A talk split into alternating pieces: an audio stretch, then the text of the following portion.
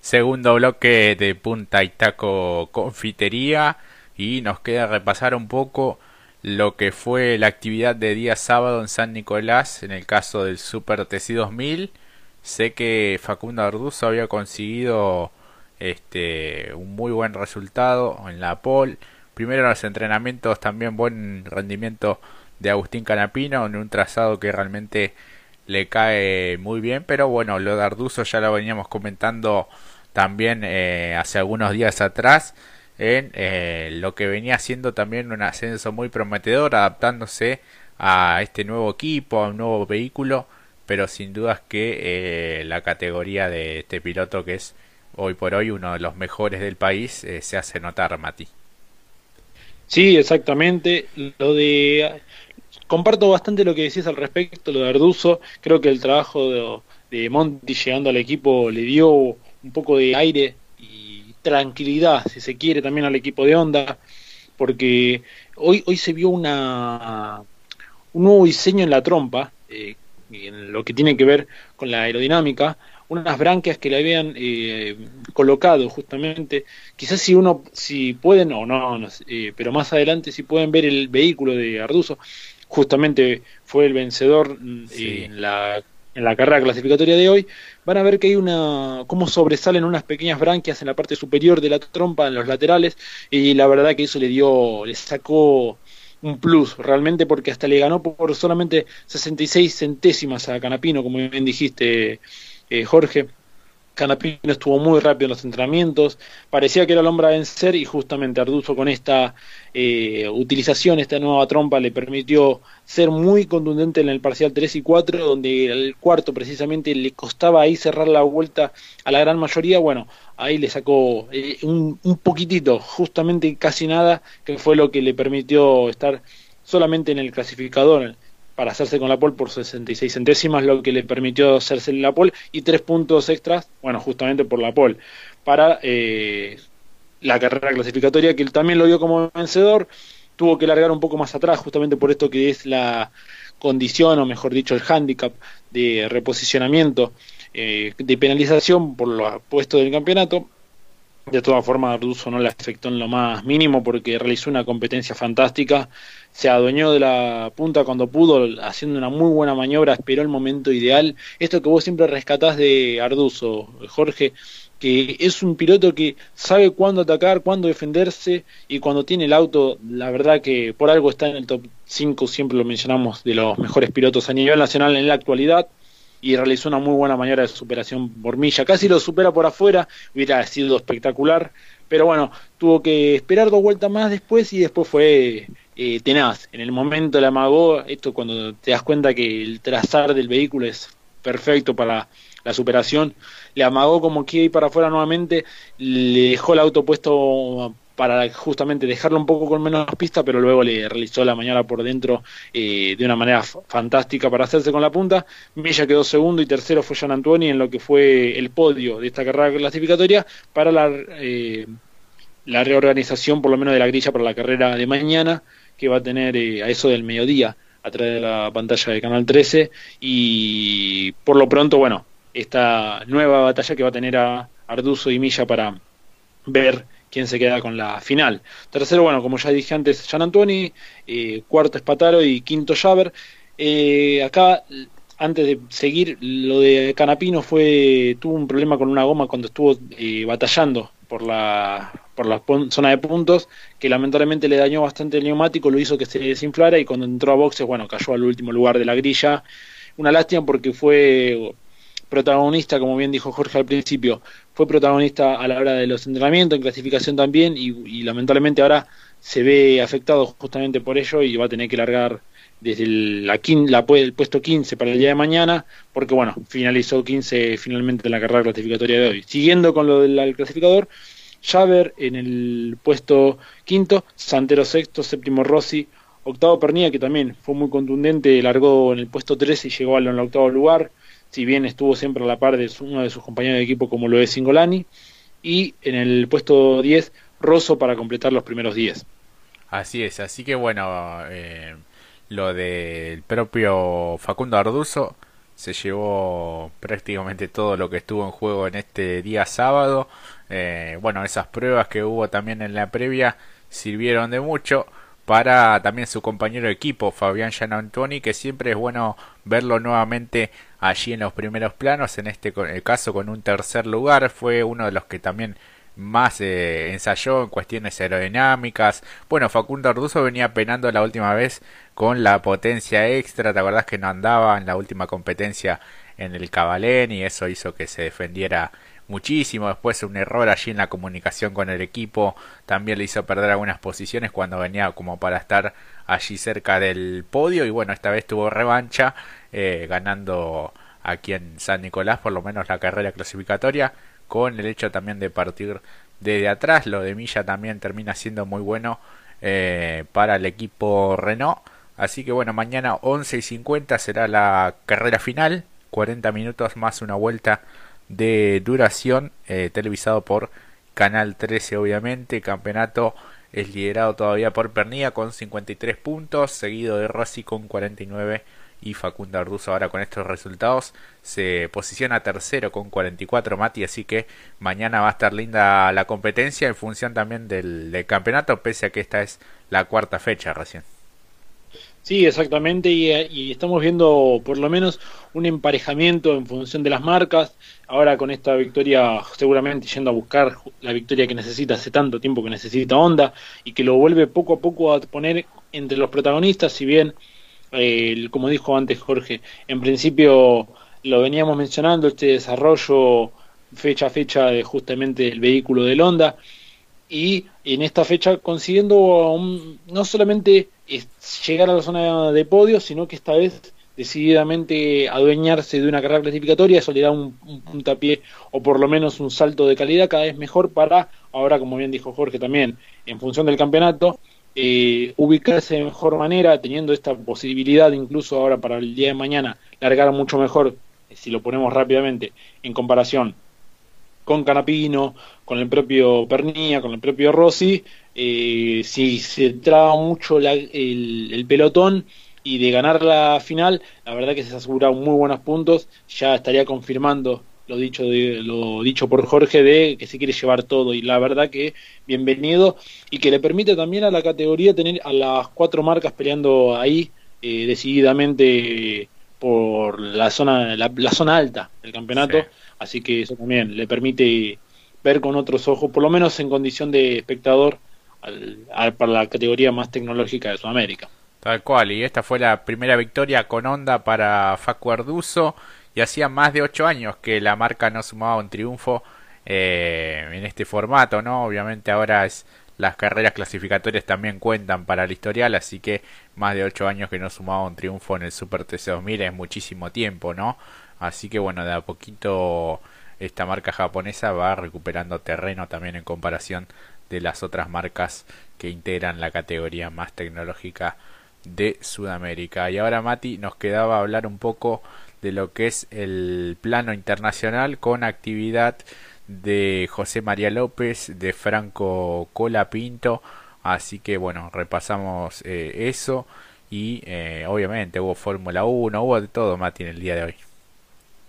Sí, exactamente. Eh, en lo que tiene que ver con los argentinos en el exterior, la, había dejado muy buenas sensaciones el Toyota Hypercar número 7 de, Pechito López y compañía. Habían conseguido la pole, incluso que en los entrenamientos parecía como que corría riesgo esa pole, pero sin embargo eh, lo consiguieron con la conducción de justamente eh, Kobayashi para hacerse con la pole en el día de ayer, y hoy justamente la competencia que se realizó muy temprano para nosotros, ocho y media de la mañana, y que terminó a eso del mediodía. Eh, en un punto cuando parecía que, y justamente el mismo que había hecho la pole, que tenía que cerrar la carrera, Kobayashi cuando venía descontando para venirse hacia adelante a sus dos eh, principales rivales por lo que va a ser el campeonato seguramente, a menos que más adelante se agregue algún otro vehículo o alguna otra empresa para representar la categoría Hypercar, fue justamente cuando iba por el Alpine Elf Matmut o su rival directo que es de la misma escudería de Toyota Gazoo Racing, eh, conducido por Nakajima, Boemi y Hartley, cuando parecía que faltando una hora venía con el mejor de los ritmos para ir hacia ellos, lamentablemente no pudo ser, venía descontando mucho y lamentablemente se despistó el piloto japonés, eh, haciéndolo no caer en el clasificador, pero sí tiempo, hasta incluso quedó no de la mejor forma, quedó un semi dañado el vehículo y tuvo que conformarse con mantenerlo en pista y llegar tercero. Eh, entonces, bueno, la victoria terminó siendo para justamente la, el trío mencionado, Uemi, Nakajima y Hartley, que se llevaron la victoria. En, en segundo lugar, Negrao, Lapierre y Pax Bier en lo que tiene que ver con Alpine Elf Matmut, el otro Hypercar, y tercero justamente el trinomio donde lo integra justamente Pechito López con Conway y Kobayashi, pero bueno, es la primera fecha del calendario, eh, los tres Hypercar dominaron el podio, lo que se tenía en duda porque parecía que el MPL2 del United Autosport de Estados Unidos con Hanson, Sheffer y Albuquerque podían dar un salto, estuvieron muy bien los entrenamientos, pero bueno, en competencia se dio de otra manera. Y luego lo complicado para el piloto argentino, el otro también que participó en esta competencia, eh, en, lo que es la escudería G-Driver Racing de Rusia, el piloto Franco Colapinto, que cuando él tuvo que cerrar, pero lamentablemente ya venía bastante complicado, un puesto número 31 en el clasificador, lamentablemente, eh, muy demorado en lo que tiene que ver eh, justamente en su divisional de LMP2. Así que bueno, lamentablemente terminando en esa posición junto con Rusinov y De Bryce, eh, cuando parecía que podían llegar a top 10, lamentablemente se, se despistó anteriormente Rusinov, después la demora en boxes para corregir algunos detalles, viste que se puede dañar levemente un artículo o algo y eso te complica a la hora de estar clasificando porque vamos a decir la verdad no es son carreras sprint sino más bien de resistencia y bueno eh, te hace perder tiempo no subís en el clasificador bueno hasta que se reparó se perdió mucho tiempo la salida lamentablemente quedó a 13 vueltas de los líderes y bueno eh, terminando en esa posición pero bueno como siempre decimos esta estas estas fechas son más que nada para ir sumando experiencia, es muy joven Franco y la verdad es su primera carrera, a lo que tiene que ver precisamente con el Mundial, no los torneos que, eh, que también tienen que ver con lo que es Endurance, sino por fuera del como lo que es eh, Le Mans Series o el Le Mans eh, donde está Nico Barone, así que es una buena experiencia, una buena fecha a pesar de este inconveniente que lo hizo demorar en el clasificador, pero termina siendo bastante bueno el resultado en función de la experiencia que va adquiriendo el argentino. La verdad que sí, una verdadera lástima en el marco de estas seis horas de Spa. Eh, el podio para Pechito López, el abandono para Franco Colapinto cuando faltaban poco más de dos horas para el final, así que marchaban quintos en la general, segundos en su categoría, así que como bien vos decías Mati, sirve para foguearse en estos, estos campeonatos de, endurance, así que la verdad que va a haber revancha para el propio eh, Franco Colapinto. Y si hablamos de argentinos en el exterior, debemos mencionar también la tarea de Gabriel Rodrigo, en este caso en Moto 3. Sí, exactamente, Jorge. Eh, anduvo muy bien los entrenamientos del día de ayer, lo mencionamos al respecto. Había adquirido la pole provisional, entonces daba la sensación de que podía dar batalla en el día de hoy en clasificación. Eh, de alguna manera, el, el, motociclista hispano-argentino se anotó un buen puesto de clasificación, un cuarto lugar. Eh, pudo pasar a la que era la 2 y ahí anotarse el, el puesto 4 largarán la segunda fila en el día de mañana, a partir de las 6 será la competencia. Puede llegar a dar un salto de calidad, por lo menos en función de ir en búsqueda de su primera victoria en la categoría, en lo que es Moto 3, y en un circuito que le cae muy bien y que le, lo demostró en el día de ayer cuando incluso bajó los tiempos que parecían que iban a ser eh, tenidos en cuenta para lo que también era el día de ayer y hoy, así que puede llegar a funcionar muy bien. Hoy por unas pequeñas décimas nomás no estuvo más adelante, pero eh, de todas formas segunda fila, cuarto lugar es bastante positivo. Teniendo en cuenta también cómo son las carreras de Moto 3, eh,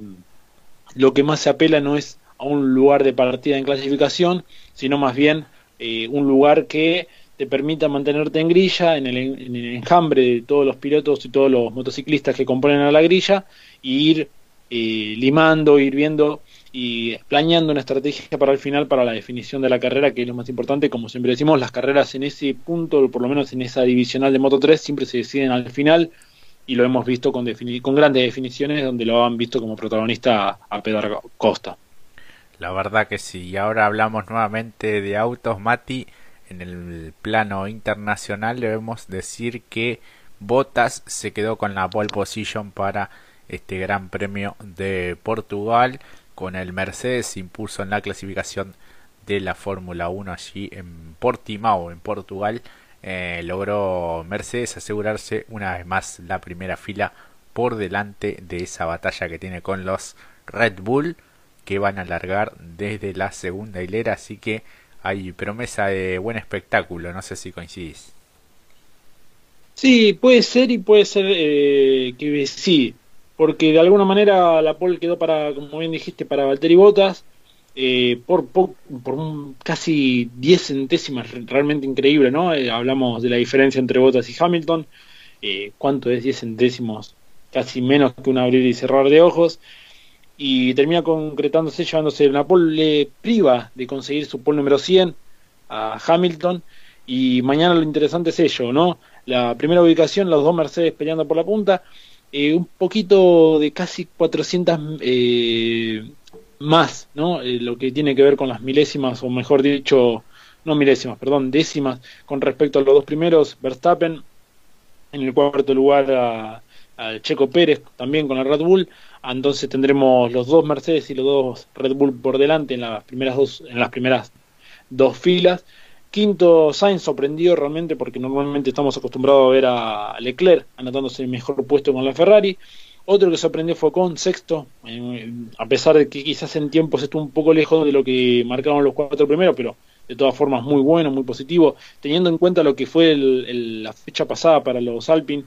que se vieron bastante complicados. Eh, séptimo Norris, el último, el piloto de McLaren que la última fecha en la Emilia Romagna consiguió el podio, esta es larga séptimo. Leclerc, octavo, eh, noveno Pierre Gasly y décimo Fettel, que esta vez se pudo anotar, eh, entró justo para lo que fue la última cual en la cual 3 y termina en el décimo lugar, bastante positivo, siendo que Aston Martin la fecha pasada no tuvo de las mejores eh, el mejor resultado para Vettel, que recordemos, a una vuelta decidió abandonar porque tenía problemas con la caja de cambio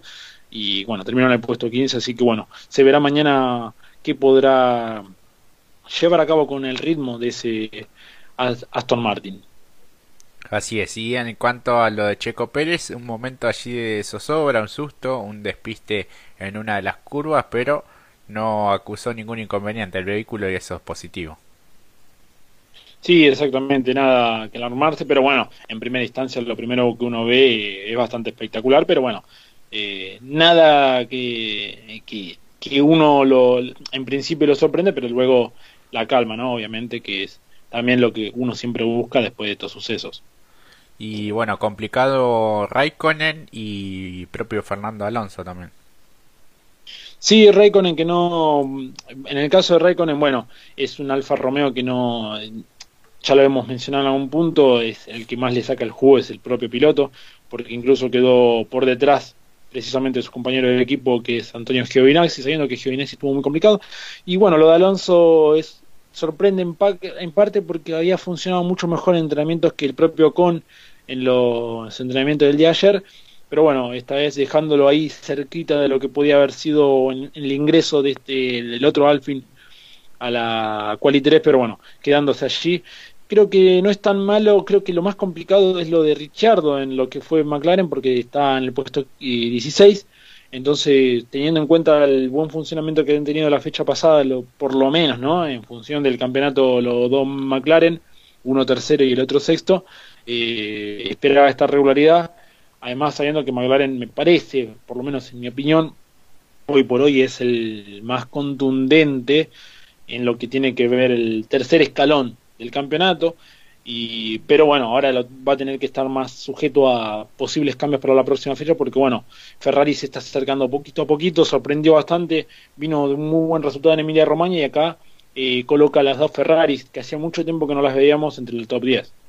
Sí, la verdad que sí están sacando todo a,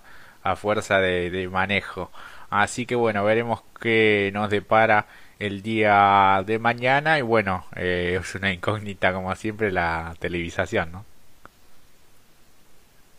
No, mira, ya lo puedo confirmar, no la van a transmitir a menos a menos no es que no la van a transmitir, ah, o sea, si no tienen el pack,